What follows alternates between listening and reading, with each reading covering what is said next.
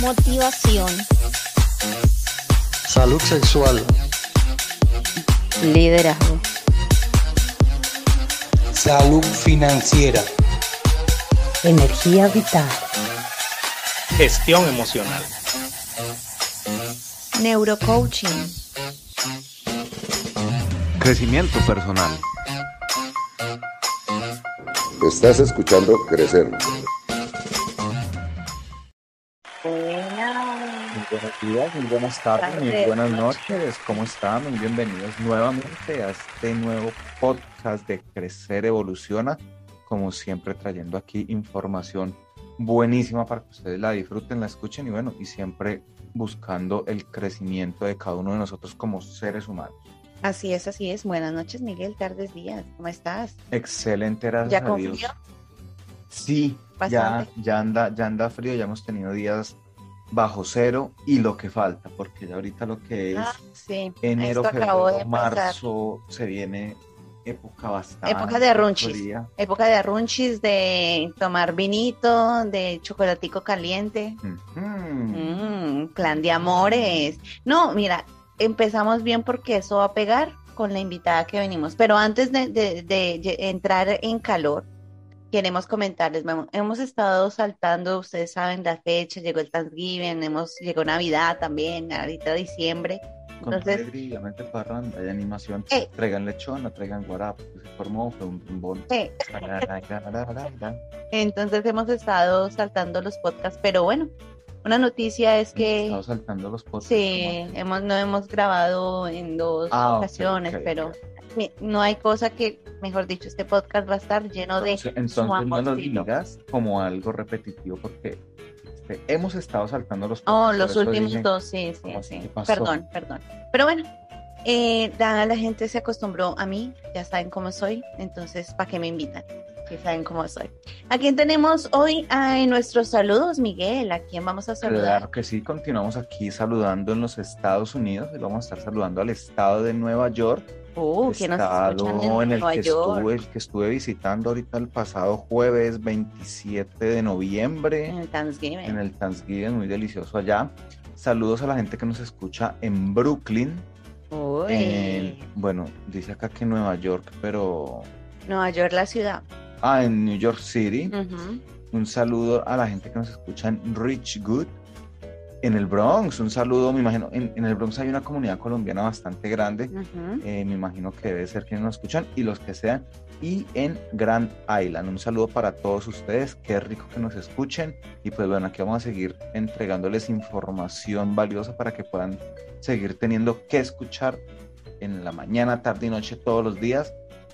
Ah, Así gracias es, a, así a- y a es. través de crecer. Así es, recuerden que pueden escucharnos a través de nuestras 10 plataformas, Apple Podcast, Google Podcast, Spotify y bueno, todas donde ustedes pongan Crecer Evoluciona Podcast, ahí están y agradecerle casi a las 4.259 personas que están con nosotros todos los jueves en capítulos nuevos y quienes se suman todos los días y bueno, eh, eso me llena el corazón de alegría. Así es, y bueno, para que, para que sepan, eh, hoy vamos a estar, este es nuestro programa de cierre de temporada. Sí, Decidimos nos vamos de vacaciones. de vacaciones.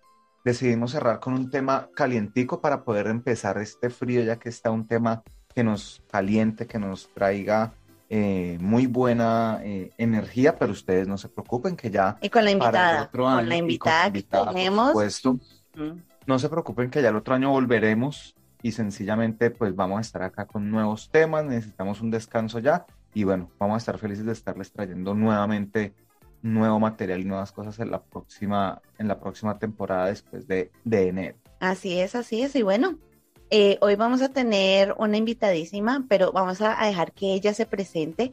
Estefanía, muy buenos días, tardes, noches. Buenas, buenas, ¿cómo me les va? Excelente, Estefanía. Aquí el público feliz de tenerte y bueno, de escucharte. Así es. Cuéntanos primero que todo, antes de empezar, ¿quién es Estefanía o muy conocida en las redes, Nia al alma? Bueno, eh, Estefanía es una soñadora, es impulsiva, a veces muy emocional, muy pasional, me encanta. Eh, no encuentro otra manera de hacer las cosas y no es con pasión en todo. Entonces, bueno, creo que así me podría definir. Em, soy abogada de profesión, soy educadora menstrual, eh, me encanta hablar de muchas cosas que nos permiten crecer desde el ser y si el placer está ahí, pues mucho mejor. Así es, así es. Y bueno, cuéntanos qué tema nos vas a traer esta noche de hoy. Bueno, el placer del ser. Esa es una de las cosas que a mí más me apasiona, no solamente convivir con el placer, sino enseñarlo, ¿cierto? A través de conectar con el ser. Entonces, bueno, la idea es como que podamos hablar de estos temas bien bacanos. Así es, así es. Y bueno, eh, lo que hacemos aquí en Crecer es hablar de la sexualidad sin tabúes, como debe ser. Y este tema del placer tiene bastante tabúes porque la gente al nombrar el placer solo piensan en, en la sexualidad del coito y ya. O sea, es la única manera de generar placer. Entonces, ¿de dónde viene esta idea de que hablemos del placer consciente? Bueno, yo creo que el sistema educativo me falla a mí de entrada cuando me dice que la educación sexual es cómo se pone un condón y cuidadito mi hija queda en embarazo, ¿cierto? Como que yo dije, ah, ah, eso es lo único que necesito saber de sexualidad, que sirva para reproducir y para ser mamá. Mm. Y eso es suficiente para yo decir como no me parece, creo que si la educación no nos da los medios, pues le toca a una empezar a averiguar y empecé a ver qué pasaba con el placer y lo primero es como reconocer de dónde viene el placer, eso qué es, con qué se come, cómo se explora, no solamente lo que decías tú, ¿cierto? El coito, los genitales, sino en general, o sea, eh, poder palpar, eh, sentir, no sé, un aroma, la esencia que te gusta.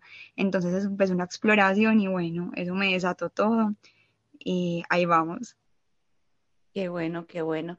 No, y es genial porque es que a la mujer, y personalmente lo, lo, lo puedo decir, y es que a nosotras se nos ha tildado de que el placer es algo malo, de que es perverso. Tú no puedes sentir placer, ni mucho menos decirle a tu pareja qué es lo que te gusta y lo que no, porque ya lo mandan a, que usted, tiene otra pareja, usted está, quién sabe en qué pasos anda, que, sinvergüenciando para decir que quiere sentir placer. Entonces es un tema bastante interesante.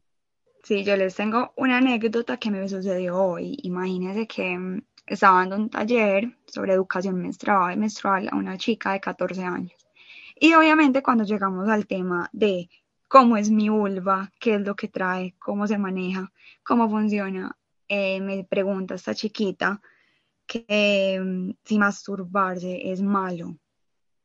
Y me lo hacen una pregunta como desde el dolor, o sea, no es ni siquiera con pena, sino como si se va a ir para el infierno, básicamente y es muy teso porque pues tiene 14 años, ¿cierto? Y, y que uno a los 14 años todavía ni siquiera pueda decir la palabra sin sentirse incómoda, que sienta que hablar de eso es malo, es pecado, me trastoca y vuelvo y digo como, pucha, el sistema educativo, ¿qué pasa? Que no nos está ayudando en nada, auxilio, SOS. Entonces sí, como que siempre hemos estado tan cohibidas entre la sexualidad masculina y femenina, y tú lo has dicho, el sistema educativo tiene como esa brecha, ¿no? A los hombres se les dice desde muy pequeños, tú puedes eh, conquistar a quien quieras, hablar de la sexualidad de una manera muy abierta, eh, puedes tener mil novias si quisieras, a la mujer no, siempre se le reprime muchas cosas. El trabajo de Estefanía que ha venido haciendo en esa parte de la educación de la sexualidad a nivel del placer, cómo ha sido o cómo lo has manejado para que se cambie esa brecha o ese tabú a nivel eh, cultural, por decirlo así. Sí, pues yo intento trabajar como en dos sectores, ¿cierto? Porque hay que reconocer las realidades sociales de cada espacio, ¿cierto? No es lo mismo nosotros acá haciendo un taller para nosotras que sectores vulnerables que no tienen acceso a nada, ¿cierto? Es muy diferente la forma en cómo se aborda el placer. Yo siempre intento primero y siento que los círculos de mujeres son infalibles en ese aspecto porque te permite abrirte a hablar de cosas que no hablarías en otros espacios y que te crean una zona segura a contar sobre ti, ¿cierto? Entonces, eh, ¿qué te hace sentir placer? Em, intentamos hacer primero un trabajo como de interiorización, ¿cierto? Las mujeres tenemos obviamente muchos limitantes hay tres que siempre nos, ahí están como eh, cohibiéndonos. El primero es el pasado, ¿cierto? ¿Qué nos ha pasado eh, a lo largo de la adolescencia, por ejemplo, que nos evita conectar con el placer? Entonces, por ejemplo, yo tenía una pareja, yo siempre he tenido los senos súper pequeños y este hombre me hacía poner una camiseta, tendría yo que 15 años, para tener relaciones, que porque pues mis senos eran muy pequeños. Y para mí era normal, ¿cierto? Porque era la primera persona con la que yo estaba y yo, ay, tan lindo, me cuida. Vea pues una como tiene el chip de, ay, tan bello, ay, no, qué belleza este hombre, no, divino, ¿cierto? Hasta me escogía la ropa y yo, ay, no, tan bello, ¿cierto? Mira cómo viene el chip ahí pegado. Y después eh, terminó esa relación, entré en otra. Ay, qué problema para que me quitara la camiseta. Claro, yo estaba en una vergüenza impresionante y es por eso, porque el pasado eh, no lo sanamos. Entonces yo siempre invito, el primer paso con las chicas es, vamos a relujarnos en el pasado. ¿Qué nos ha sucedido? Que nos evita conectar con el placer, con el cuerpo que sentimos. Ese es como el primero. El segundo es el ego, porque el ego a veces es chévere, pero a veces viene y nos dice, ah, es que yo soy así y punto. Y como que no hay cabida a nada, ¿cierto? Y eso evita también que hablemos de sexualidad consciente abiertamente, porque es como no es que así me criaron y como se dijo es punto ya, te cerras completamente. Entonces cuando permitimos que el ego venga es como acompañarnos y no a controlarnos, es mucho más fácil, ¿cierto? Entonces buscamos herramientas que les ayuden a que no peleen con el ego, sino que lo, lo dejen ahí cerquita, pero que no las controle. Y el último eh, mecanismo que usamos es una carta de reconciliación. Me parece el nivel de escritura que logra poder conectar con lo que te sucede, ¿cierto? Entonces es muy lindo porque te haces una carta pidiéndote disculpas por las veces en las que no te has sentido cómoda contigo misma. Y eso desencadena que el placer venga desde el corazón, desde el alma. Yo no puedo entrar a hablar de lubricantes y vibradores si ni siquiera son capaces de, verse en un espejo, de hablar de esto, de entender cuál, qué cosas las limitan. Entonces yo creo que hay que abordar primero el ser y después el placer. Entonces siempre inicio como con eso. No sé qué preguntas tengan ahí con el tema del ser, primero antes del placer. Bueno, pues más que pregunta es un comentario y es, esta parte que nosotros necesitamos trabajar es esa parte de educación no es solamente responsabilidad de las escuelas y siempre es algo que decimos acá en Crecer. Tenemos que hacer un trabajo de una transformación cultural desde el mm, seno del hogar, porque lo que tú decías, esa, esa niña que vino a ti hablando y te preguntó que si masturbarse era malo, pero como desde esa parte del, ¿será que decirlo es malo?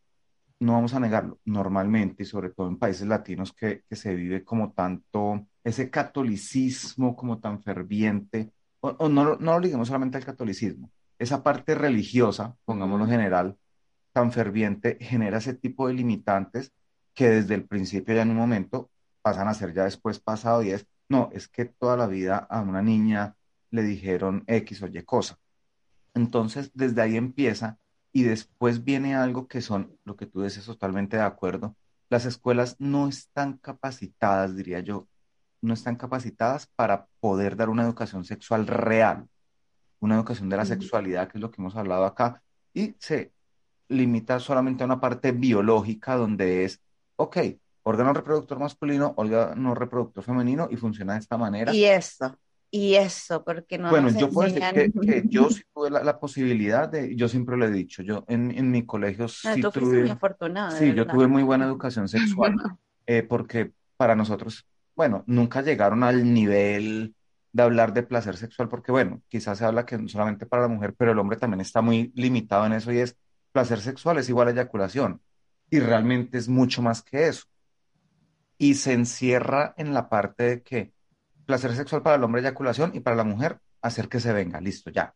Pero hay mucho más que eso detrás de, de, de, todo un proceso que es, es, vivir la sexualidad, que tú hablas mucho de la sexualidad consciente, y es muy importante tener presente que la responsabilidad para que criemos niños más felices empieza desde el hogar, empieza desde ser conscientes que la exploración corporal es natural a un ser vivo, porque la hacen, no, no los humanos, la hacen todos los seres vivos en determinadas edades, los perros lo hacen, eh, los gatos lo hacen, todos los seres vivos lo hacen, esa, esa exploración sexual, y es cuando inconscientemente, inconsciente e inocentemente un niño o una niña se empieza a tocar su cuerpo, solamente se está reconociendo.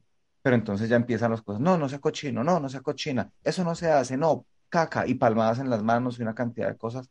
No, tampoco estamos diciendo, por ejemplo, que es lo que ya sé, que hay muchas personas que se están yendo al otro extremo y es que están sexualizando a niños y a niñas de 3 y 4 años. En estos días yo quedé sorprendido de un video, no sé si de pronto los que nos están escuchando lo han visto, una fiesta infantil, no sé, los niños no tienen más de 4 o 5 años, y una niña bailando de una, del el famoso perreo, intenso. una niña de 4 años, o sea, por Dios, o sea, bueno, en mi cabeza personalmente ya eso es sexualizar a un niño. Es que todo tiene que O sea, ir a, todo, ir a su edad. todo sí. tiene que ir a su edad, ya que la mujercita decida a sus 14 años bailar de esa manera cuando va a las fiestas con los amiguitos, bueno, ya, ya es otro cuento. Pero es que una niña de 4 años, una de dos, o lo está viendo en la televisión, o lo está representando porque lo ve en su casa, o se le está auspiciando desde su casa, o se le está auspiciando desde su colegio y nadie está diciendo nada en la casa.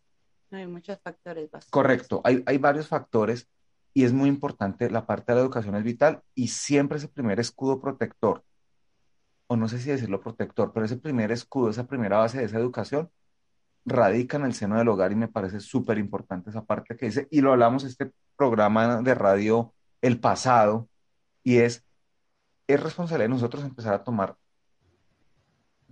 decisiones políticas correctas para poder empezar a elegir persona que realmente se preocupe por este tema y empiece a ser consciente que es que la educación no puede ser solamente matemáticas, física, química, filosofía, español y ya.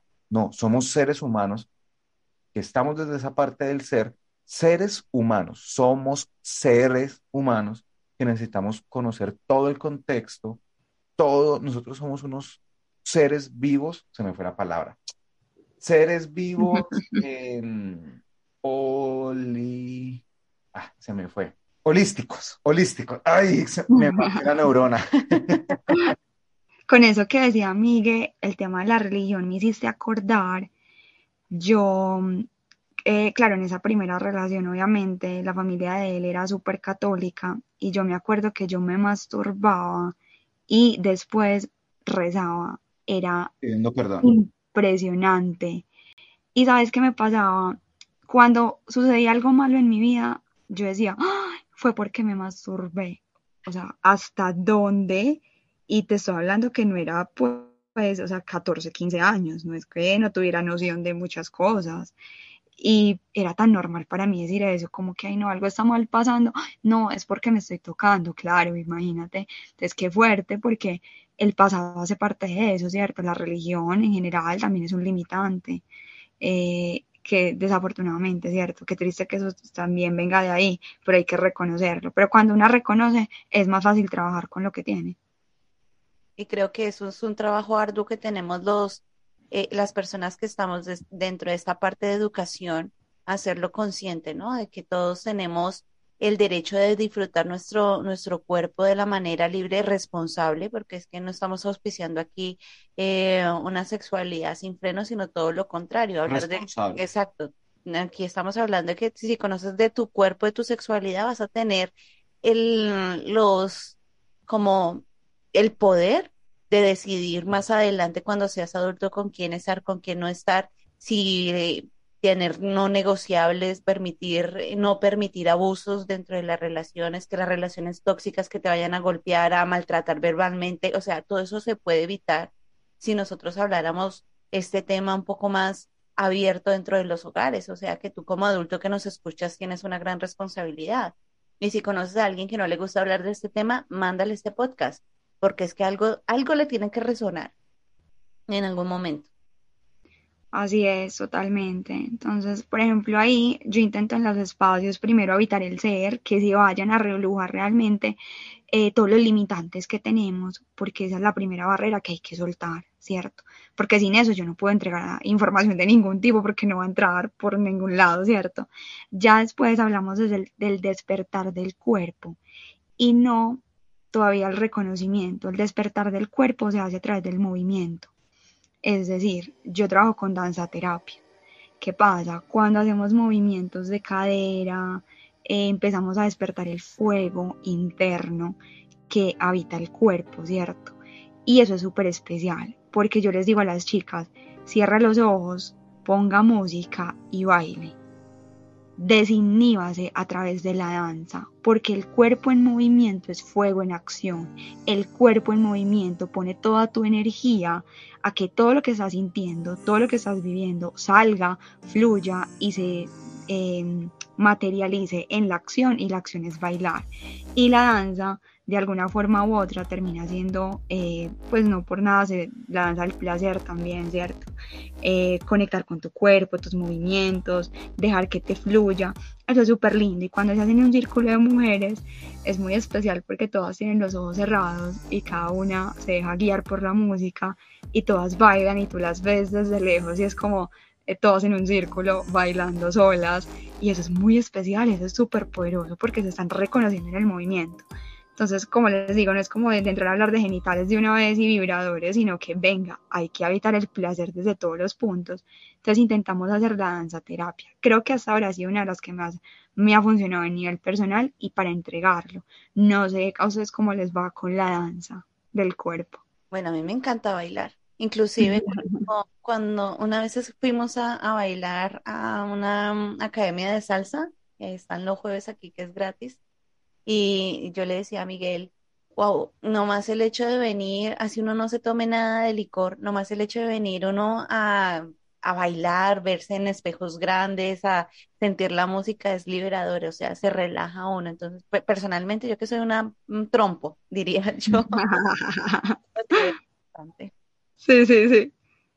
Totalmente de acuerdo, la, la parte de la, de la danza es una forma de expresión, ¿no? Hay mucha gente que incluso tiende a ser muy introvertida, pero póngalos a bailar. Es un cuento muy diferente y sí, claro, el baile es una forma de expresión que de hecho pues es algo totalmente cultural y, viene desde mucha época que era la forma en que nuestros antepasados celebraban, ¿no? Eh, un pedazo de cuero amarrado en un pedazo de madera y tocaban un intento de tambor o los orígenes, no intentos, suena despectivo sonaban, eh, tocaban sus, sus inicios de tambor y todo el mundo al lado de una, de una hoguera, o sea, es algo muy primitivo, pero es algo que permite como eh, eh, demostrar esa felicidad, las sensaciones y todo eso. Hasta para parearse, ¿no? Dentro de las tribus, eran las formas para buscar pareja y demás. Correcto. Es que el movimiento está, o sea, el movimiento es el que nos permite trabajar el lenguaje no verbal, ¿cierto? Entonces es muy lindo porque lo que no se quiere exteriorizar con palabras en un círculo de mujeres o en cualquier actividad que yo hago, la danza les permite soltar todo lo que están viviendo. Entonces, ese es el, pues, yo creo que esa es una de las partes más bacanas cuando hago los trabajos con las chicas. Ya después empezamos a hablar, es, yo le llamo habitando el espejo. Básicamente les mando tarea para la casa, hágame el favor, va y se sienta y explórese la vulva, cómo es su clítoris, cómo son sus labios. No les digo directamente tóquese, ¿cierto? Porque, pero sí me interesa que primero se miren. A ver, ¿usted qué es? ¿Cómo es por allá? ¿Cierto? La vulva. A ver, póngale nombre. Entonces es muy lindo porque muchas me dicen, ¡Ah! yo nunca me he visto así, no. O sea, yo me paro al espejo, pero así como usted me está diciendo que abra las piernas y miren al espejo, no. Y son mujeres de 30, 35 años. O sea, no estamos hablando de 14 años, sino de verdad mujeres que nunca han tenido un despertar de la sexualidad y es súper loco porque yo digo, falta tanto, o sea, de verdad falta tanto, pero es muy lindo porque lo empezamos a evitar. Y ya después les explico que hay formas de empezar a prepararnos para evitar el placer. Entonces yo les digo, vaya chismos de poesía erótica. O de las que le gusta leer, vaya lea primero qué le gusta. ¿Por qué? Porque bueno, no sé si a ustedes les pasa, pero a mí sí me pasa un tiempo que empecé a tener unos deseos, yo decía, ay, huepucha, eh, este tipo de sexo no me gusta, este sí, ay, este porque sí me gusta. Y yo decía, ay, no, eso tan morboso, tan horrible, claro, pero porque venimos con los sentidos de culpa, de, ay, no, que me amarren, no, no, no, eso es para la gente loca, pero, pero a mí me encanta, a mí me encanta. Y como lo, claro, lo desglosé porque leí un libro y mientras leía yo decía, ay, esto me gusta. ¡Ah! ¿cierto? Entonces, si yo empiezo a explorar en podcast, en libros, eh, que es lo que despierta el deseo, es más fácil que yo tenga el control de eso y pueda decirte, mira, esto sí, mira, esto no. Por ejemplo, a mí que me ahorquen, me mata, no, no me ahorques, no me estresa que me ahorques, me quieres amarrar, sí, cierto, pero porque yo me inicié el proceso de exploración. Entonces yo les digo a ella, vaya chismose, búsquese libros eróticos, poesía erótica, vaya escuche audios, ¿cierto? No las mando a ver, digamos, eh, pornografía específicamente, pues porque eh, nos ha hecho un poquito de daño el porno, pero sí, hay un poquito de daño. Por ahí pasó. nos ha dejado unas fracturas ahí para algunos, entonces yo digo, mm, mm, mejor vaya a leer libros, busque podcast, que le despierta el deseo cuando usted sepa qué es lo que le gusta, qué es lo que la pone a danzar, ahí sí, déjese tocar, porque usted misma va a sentir que el cuerpo la llama a que conecte con eso. Entonces creo que miren que es un espacio de que se habita el ser primero, después el cuerpo y ya después integramos como qué es lo que nos da y nos despierta placer. No, y súper, porque es que una de las cosas que la sexualidad eh, maneja o que debería ser principal es la imaginación, ¿no? El, hecho de nomás nosotros cerrar los ojos y llevar la mente a una situación, a un momento, o recordar de pronto em, un aroma o, o, fantasear, eso ayuda a que también el cuerpo empiece a encenderse, ¿no? Porque el cuerpo se activa por sonido o por visual. Entonces, una de las cosas que, se, que sería bueno es retomar esa parte de la imaginación y la lectura es una de esas. Yo tengo un libro que lo, he leído, son tres, como tres capítulos, eh, se llama Pídeme lo que quieras y te lo daré. No sé si lo has leído. Es un, libro súper gordo, pero, o sea, es tan bueno y tan fácil de, de, leerlo. Es un erotismo genial. Entonces, es un buen libro. Si alguien lo quiere, pídeme lo que quieras y te lo daré no recuerdo, es, es española, eh, no recuerdo la autora, pero es un libro que te traslada a, a, otra parte. Entonces la imaginación cuando uno lee, yo era de las incrédulas que escuchaba, no, que es que yo tuve un orgasmo solo leyendo, yo decía, eso es pero es verdad. Recordemos que el, el, el, orgasmo viene del cerebro. De ahí Digamos, confirmo, confirmo, confirmo. Exacto. Entonces, imagínense en el poder que nosotras tenemos ahí en la cabeza y desperdiciándola. Entonces, yo creo que esa es una de las cosas que me gustaría agregar. Volvamos a retomar esa parte de la imaginación. Y ahí pasa algo, y es que cuando las chicas empiezan ese proceso de exploración, llegan al punto de tener dos matices. El primero es, ay, niña, no sabía que yo me lubricaba tanto, ¿cierto? Y viene el otro matiz, y es, yo no me lubrico. ¿Qué pasa conmigo? Algo está mal, estoy descompuesta. ¿cierto? Yo recién, eh, yo escribo para un blog de sexualidad y escribí sobre lubricación y yo decía, no vamos a hablar acá de lo maravilloso que es un lubricante, vamos a hablar de para las personas que es obligatorio usar lubricante. ¿Por qué? Porque como tienen resequedad vaginal, eh, no es lo mismo para mí, por ejemplo, que es por placer ir a comprar uno y decir, ay, lo quiero usar, qué maravilla, a decir, mi cuerpo no produce me toca ir, ¿cierto? Y yo les decía, hay que cambiar el chip y entender que el cuerpo de cada persona es un baile y hay que bailar al ritmo del cuerpo, ¿cierto? No es que estemos descompuestas, no es que algo esté mal con nosotras, es que simplemente el cuerpo tiene una manera diferente de hacer las cosas y nosotras nos acomodamos a eso, ¿cierto? Entonces miren que a veces hay cosas que decimos, no es súper normal, te vas a lubricar, venga, y cuando no pasa, ¿qué? ¿Algo está mal conmigo? No simplemente es otra manera que te puedes habitar en tu sexualidad. Entonces hay que empezar a tocar esos temas también como con pinzas de que no todo es color de rosa, de que no todas lubricamos igual, eh, la depilación también hace parte, entonces aquí es donde se empiezan a tocar estos temas. Ay, es que eh, yo no me depilo porque, eh, o sea, cuando lo hago es porque voy a estar con alguien. Entonces lo primero que yo les digo, si van a tomar una decisión que sea desde el amor por ustedes mismas, no por el otro. Yo comprendo, si tú quieres hacerte depilación láser, amor. Si es desde el amor que te tienes, check. Pero si es por presión social, por tu pareja, súper mal, o sea, todo mal con eso. Entonces ahí empezamos a, hacer eh, el círculo de palabra, que es cuando todas empiezan a desahogarse y a decir este tipo de cosas de lubricación, de mm, la depilación, eh, qué pasa con los anticonceptivos, como que empezamos a poder, ahora sí de verdad, a desglosar cada espacio. Em, les quería también decir algo muy especial y es el tema de uno de los limitantes que tenemos y es el silencio. Y eso se transmuta a los gemidos.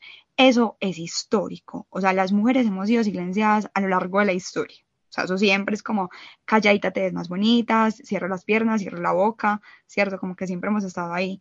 Y eso evita que el gemido llegue también a ser parte profunda de nosotras. Nos tapamos la boca, que qué pena, que tan escandalosa, que tan gritona, ¿cierto? Y eso nos cohibe.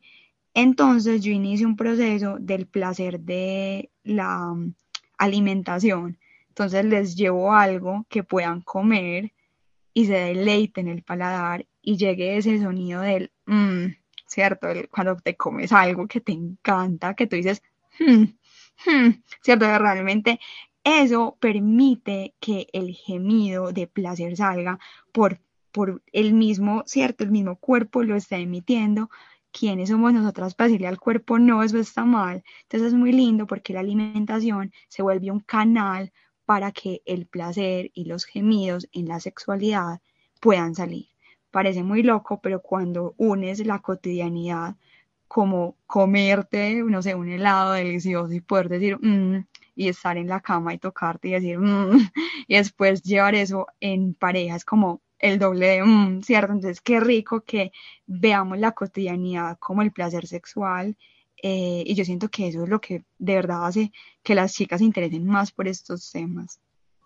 No, total. Y, y mira que eh, hablando de las parejas y las mujeres que tienen parejas, yo creo que deberían ser también un conjunto, ¿no? Porque si una mujer quiere liberarse, aprender a, sobre, el, sobre el placer, querer explorar su cuerpo, pero tiene una pareja la cual cuando intenta hacer eso empieza a, el juicio, empieza a juzgar, entonces ese empieza a crear bloqueos y resistencias en, en nosotras. Y pues para desbloquear una resistencia a nivel neuronal y cerebral es, complicado, lleva, lleva tiempo. Entonces yo creo que también es importante analizar con quién estamos y si esa persona realmente quiere viajar con nosotros, como tú lo dices, en ese baile y en esa danza de fuego, o realmente es un ancla que no me permite crecer ni sexualmente, ni personalmente, ni profesionalmente, porque una cosa lleva a la otra. Entonces yo creo que también es un buen punto para revisarnos con quién estamos, cómo estamos, qué queremos y a dónde queremos llegar. Total, y ahí te das cuenta que, bueno, nosotras tenemos unas herramientas, por ejemplo, este podcast es una super herramienta, ¿cierto? Pero yo trabajo con población vulnerable y es súper complejo porque no solamente es el limitante de tener, estar con tres hijos en tu casa, tu esposo, ¿en qué momento, Nia, tú me dices a mí que voy a sacar espacio para darme placer? Entonces, ese es uno, no tengo tiempo. Y el otro es, ay, no, Nia, donde yo le diga a mi esposo que me estoy tocando, va a decir que le estoy siendo infiel. Ah, entonces ahí venimos con, listo, son situaciones que se nos presentan todo el tiempo.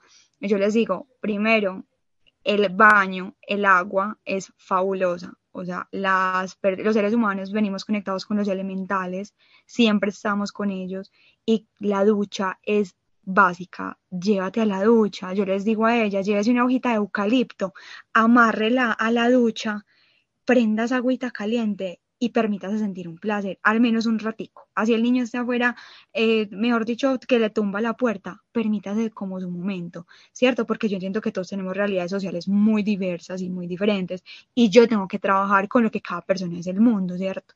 Entonces yo les digo, váyase para la ducha, prenda el agua caliente, tenga esos momentos con ustedes, esos espacios, porque una mamá feliz es un hijo feliz, ¿cierto? Entonces, eso también les ayuda a decir, ay, tenés razón. ¿Qué pasa? El asunto es cuando las parejas sienten celos. Entonces me dicen, ¿cómo me voy a yo a comprar un juguete sexual? ¿Estás loca? Me, me demanda mi marido, ¿cierto? Entonces me dicen, no, venga, es que puede ser un plus, o sea, es que no significa que estás cambiando una cosa por otra, ¿cierto? Entonces, miren que estoy en una cosa impresionante desde, y no sé de dónde viene, o sea, yo intento como chismosear a ver la vida de cada una cuando me dice eso, y yo intento, y yo será tu abuela que te lo metió en la cabeza desde el sistema educativo, de dónde es que vienen estos limitantes que no puedes tener un vibrador con tu pareja también. Entonces, ahí entrar en la mente de la gente para quitar esos limitantes es muy teso. Es muy complejo. Sí, ahí el, el, hay algo y es que la mujer, las mujeres, no la mujer, las mujeres se, no han aprendido a ser mujeres o a entender que son mujeres antes de ser esposas, antes de ser madres, hijas, nietas, lo que sea.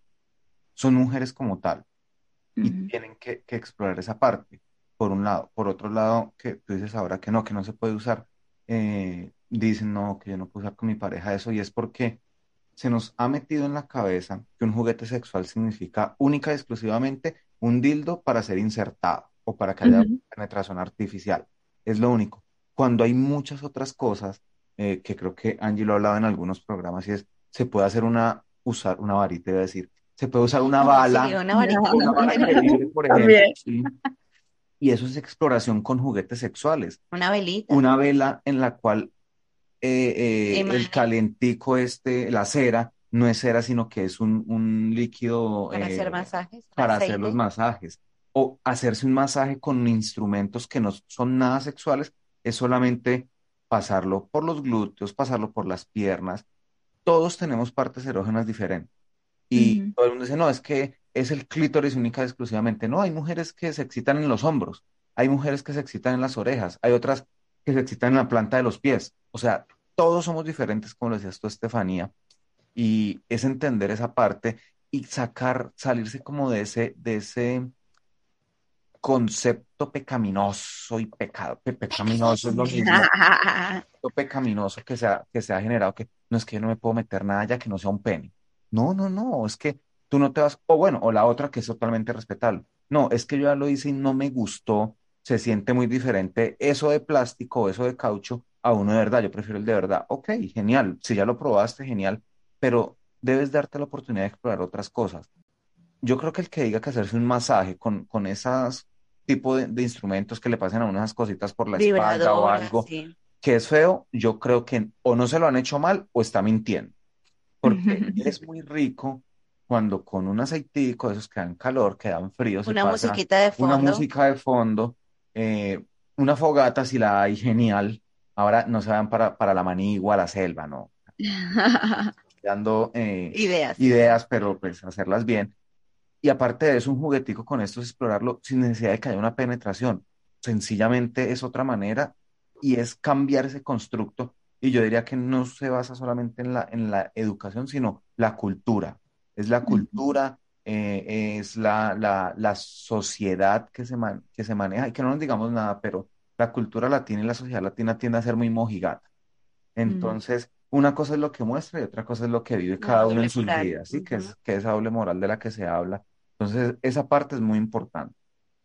Hay, hay dos puntos que tocan y yo siento que son también como muy lindo trabajarlos en los espacios que yo pues contribuyo y el primero es, yo les digo, siempre que iniciamos uno de los encuentros, les digo, cerremos los ojos y vamos a llamar a la mujer salvaje y a la niña exploradora que nos habita a cada una de nosotras.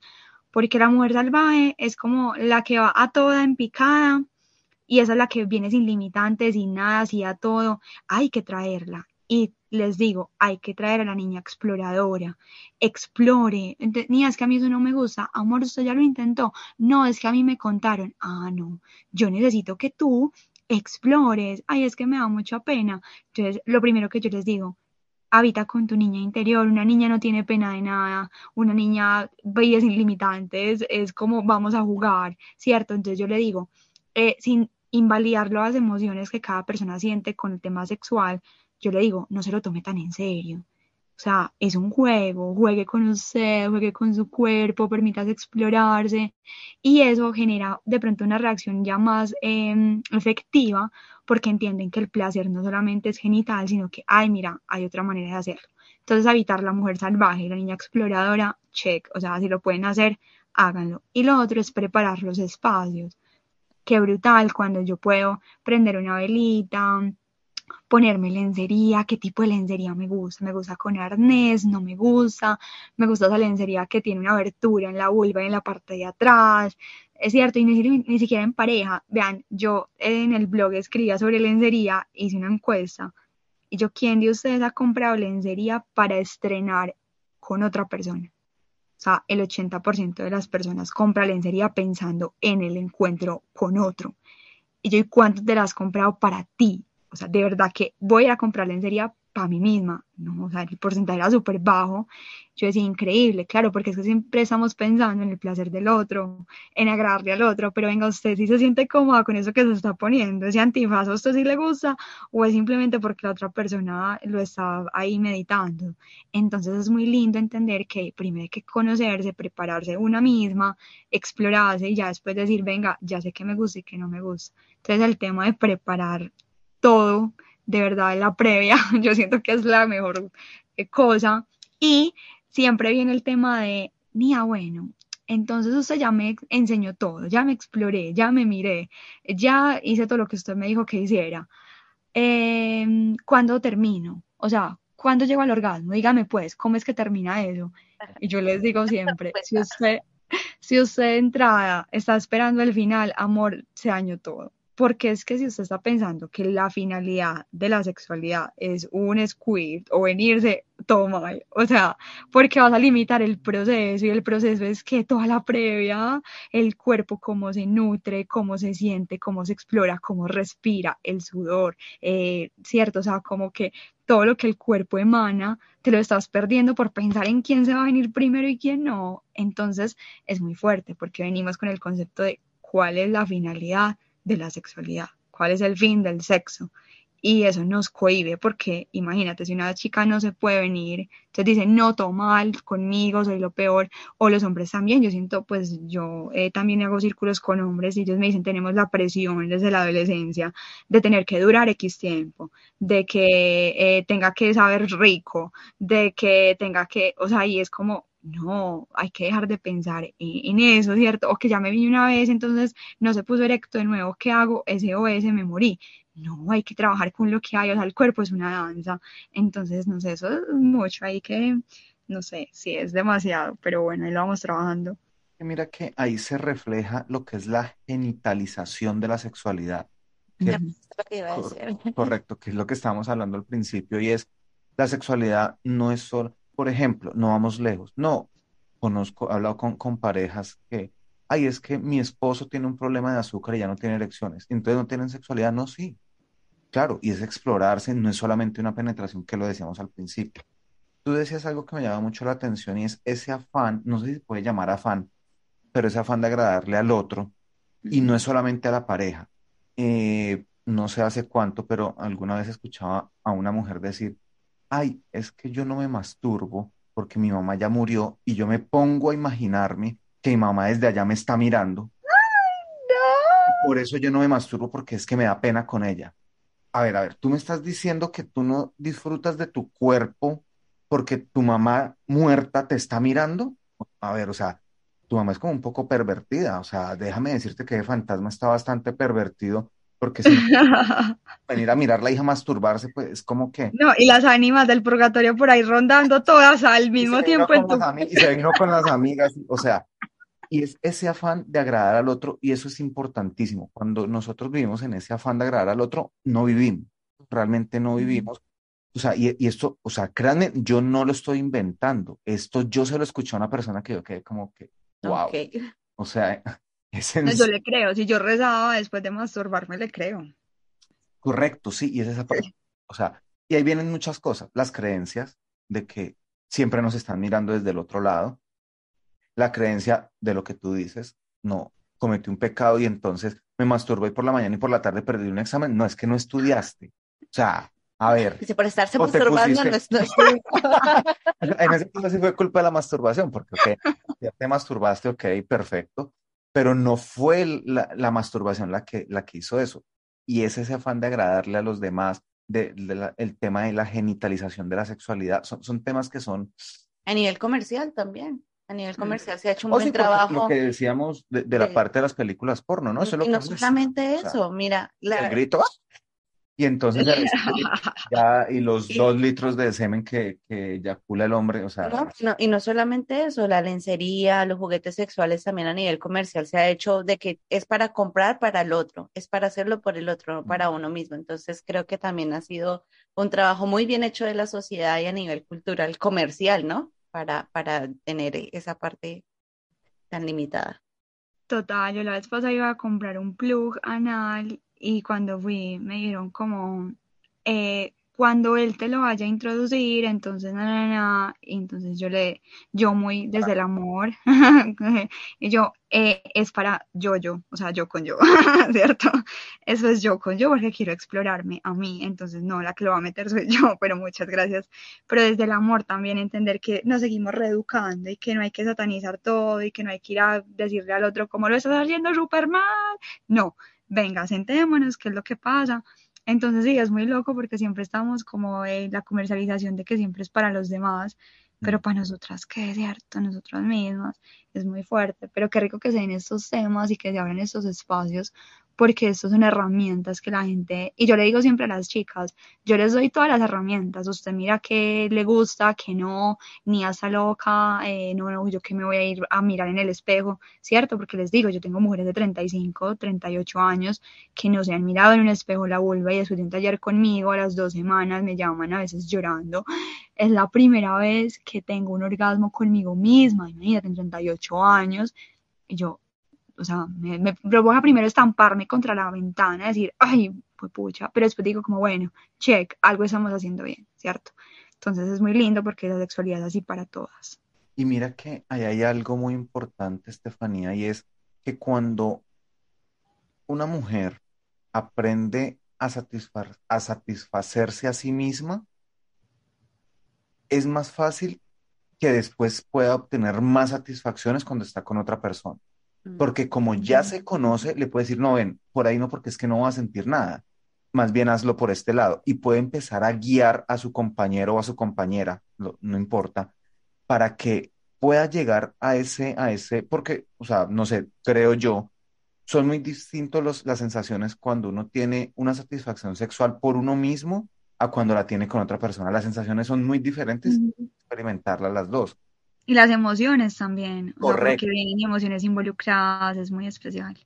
Correcto. Entonces, es esa parte de tener muy presente que por mi propia salud mental, porque tampoco es que va a la física, porque aunque no crean tener sexo ayuda a la salud física, no solo por la salud física, sino la salud mental, la autoestima, que yo me conozca, que cada una de ustedes mujeres se conozcan, que le gusta, que no le gusta, va a ayudar a, que cuando estén con otra persona vengan. Y ya que si fue con un hombre y dijo, ah, es que usted está muy vagabunda porque usted sabe mucho. Ah, listo, hermano. Siguiente, ¿ne? si, usted no está, si usted no está en la madurez eh, de afrontar y de llevar un tipo de relación donde yo le digo qué me gusta y qué no me gusta, créeme que ese no sirve. Siguiente. Porque, mm. o yo no sé si es que soy muy perezoso, pero a mí me fascina que a mí la mujer me diga, no venga, que me guíe, porque es que la responsabilidad, correcto. del placer sexual no es solamente del hombre, es compartida.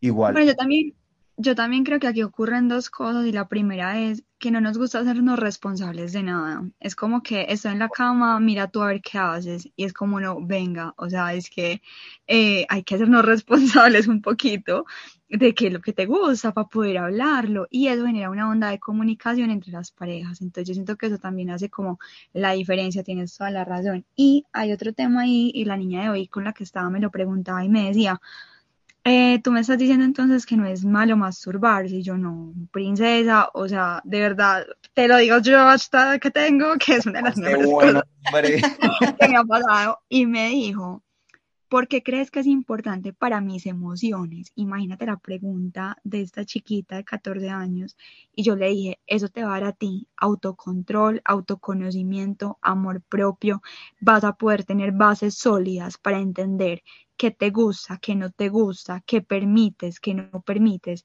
qué es chisme y qué no, ¿cierto? Que un niño venga y te diga cuando vayas a estar o una chica te diga como, es que es así, y tú le digas, ah, ah, yo ya me exploré, yo ya sé cómo es, entonces yo les digo, eso es una forma y una herramienta de, yo no le diría escudo, pero sí es una herramienta de verdad de protección, o sea, de crear tu zona segura. Entonces, eh, de verdad, tener una infancia y una adolescencia donde hay unas bases educativas te permite crear una base sólida para tener una muy buena experiencia en tus relaciones. Yo creo que yo me hubiera ahorrado unas tusas muy berracas si hubiera sabido todas estas cosas y muchas terapias también me hubiera ahorrado el dinero en terapia. Y mira que eso quizás no se le pone la atención adecuada, pero al, al dar ese tipo de educación de sexualidad responsable, va a crear adultos más saludables en todos los aspectos. Mm. Mm. Cuando una persona es saludable emocionalmente, quizás la gente no lo cree, pero se evitan enfermedades, cánceres, se evitan eh, enfermedades por estrés, o sea, se, se evita una cantidad de cosas y radica solamente desde esa parte. Ausencias también. O sea, una cantidad de cosas y no somos conscientes de la importancia que tiene este tema, precisamente por el tabú que, que se, que se ha venido manejando con toda esta área. Totalmente de acuerdo.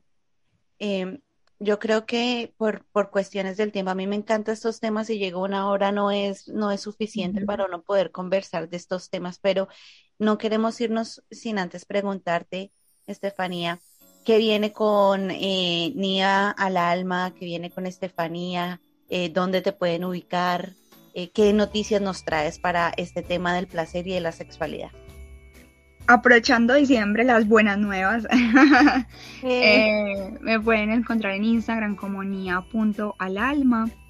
Eh, que se viene para el próximo año? Estoy tratando de organizar, yo vivo en el municipio de Guarne, eh, concretar con eh, la Secretaría de Educación jornadas de educación menstrual y educación sexual y reproductiva amigable, es decir, conscientes del amor, ¿cierto? No ir a llevar condones y ya, sino realmente verdad. hacer un trabajo eh, de interiorización, pero le apuesto totalmente a la educación menstrual. Siento que es súper necesario hablar de menstruación, es lo que me apasiona. Yo soy abogada, pero la menstruación también, menstrual es político, todo es político y hay que llevarlo allá, hay que de verdad darle herramientas a todas las personas menstruantes para que sepan de verdad eh, cómo funciona su cuerpo, cómo cambia su ciclo, qué pasa con la relación con el sangrado. Entonces le apuesto el próximo año a poder llevar programas de desarrollo departamentales y municipales de educación menstrual. Eh, me sueño haciendo algún congreso en Latinoamérica. Ya he, he sido ponente, pero virtual. Pero me sueño, me sueño poder hacer una ponencia en Latinoamérica. Es muy lindo porque hay lazos de emancipación, escuelas también que se le añaden a eso en México, en Chile, hay mucha gente que le apuesta a estos temas, entonces decimos, hay educación menstrual para rato, entonces bueno, creo que es eso, y seguir haciendo círculos de mujeres y trabajo social, yo siento que todo se compensa, pues eh, muy lindo y todo, uno trabajar también, pero decir, venga, población vulnerable, con usted también es, entonces yo ahí en mis redes, ustedes me ven y yo me meto en comunas de Medellín, me las conozco de pies a cabeza, donde hay recóndito, allá estoy yo llevando uso de la copa, no hay agua potable, listo, hagamos toallas ecológicas, busquemos la manera de llevar como una educación menstrual que se adapte y que no se romantice también, porque venimos como, no, el tema de la copa, todas la amamos, así linda, pero es que hay lugares en Medellín incluso que no tienen agua potable, entonces yo qué le voy a llevar a una niña una copa,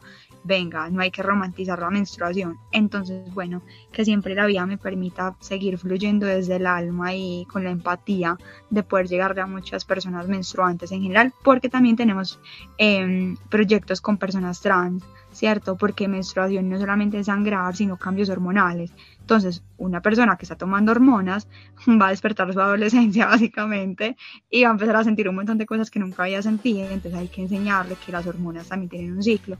Entonces le apuesto a una menstruación digna, sostenible y súper incluyente. Vamos con toda.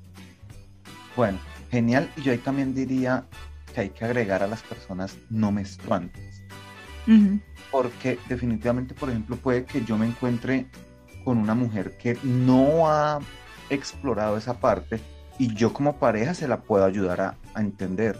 Me encanta la cantidad de hombres que toman los talleres conmigo, es como, y los papás, vean, yo tengo en ese momento tres padres de familia y eh, ya hemos hecho el taller y están, en ese momento yo creo que están más emocionados ellos de que les llegue la menstruación a las hijas. Porque ya no ven la hora, sí, no ven la hora porque ahorita hay un vínculo muy especial como entre la paternidad y porque hay muchas madres solteras, entonces las familias ahorita están como de verdad viviendo la experiencia de que el papá está en un lado, la mamá está en el otro, ¿cierto? No están juntos y es muy lindo porque es una exploración diversa de las familias. Entonces, claro, ella pasa mucho tiempo con el papá, entonces ellos me dicen como, ¿qué le voy a decir yo? Yo los entreno, les enseño, cosa que claro, llega y están felices porque no ven la hora de hablar de eso con las hijas. Entonces yo Qué también siento que... Ya Sí, llegó. es súper emocionante. Total, total, a mí eso me emociona demasiado. Y sobre todo porque crea un vínculo también, o sea, eh, no, no, no, no digamos mentiras, la figura paterna es el primer amor, de alguna manera, el papá. Entonces, que puedas tener una relación de tú con tu papá, de poder hablar de estos temas y que eh, vaya y compre algo que sin necesidad de, ay, qué vergüenza, qué pena, y le ponga tabú, sino como me manché, ah, listo, ¿qué hacemos? ¿Cierto? Sin, ay, no, que, no colapse. A mí no me Ajá, Y todo lo que puede aprender de un hombre, ¿no? Que es el papá, todo lo que le puede enseñar a nivel de la sexualidad, que esto nos daría también para otro podcast de hablar Sí. del tema de la conexión de padre e hijos. Eso sería hermoso, hermoso. Yo tengo muchos amigos que son papás y cuando toman el taller que tenía el alma, yo digo, wow, o sea, no, me, ojalá me pudiera meter en la casa para chismosear a ver cómo lo están llevando. Pero es muy emocionante, entonces sí, qué rico también hacerlo para personas no menstruantes, los hombres también acá súper bienvenidos. Mi comunidad está llena también de hombres. Genial. Genial, genial, así. Entonces, mm, sigan a Estefanía como arroba nia.alalma en Instagram. Lo vamos a dejar en la descripción de este podcast. Solo le das clic y ya te lleva ya para que la sigas. Mires todo lo que tengas. Si estás en Colombia, puedas viajar a Medellín y poder participar a estos círculos. Y si estás en algún parte, de- en cualquier parte del mundo, ya saben, compren online. Así también eh, así es, así es. O si quieren ir a, a experimentar, No, también experimentan, viajen y más. Entonces ahí está toda la información. Agradecerte a ti por este maravilloso podcast. La verdad, se me pasó el tiempo súper rápido. Quedé aquí con un montón de preguntas. Esperamos tener para el otro año una segunda parte o otro tema contigo. Eh, Ya, ya, ah, bueno, sí, ya quieres volver. No sé si. ya estoy agendadísima. Ah, bueno, ah, bueno, entonces así es. Y bueno, gracias a ti, Miguel y Estefanía, por este rato tan maravilloso. No, gracias a ustedes por la invitación, por permitirme estar y por abrir el alma a estos temas y entregarlos. Yo creo que no hay mejor eh, herramienta que entregar información. La información es poder, donde sea. Totalmente. Estefanía, nuevamente muchas gracias y a todos ustedes muchísimas gracias por habernos escuchado, habernos escuchado, hablando hindú, habernos escuchado hoy y por supuesto habernos acompañado durante toda esta temporada.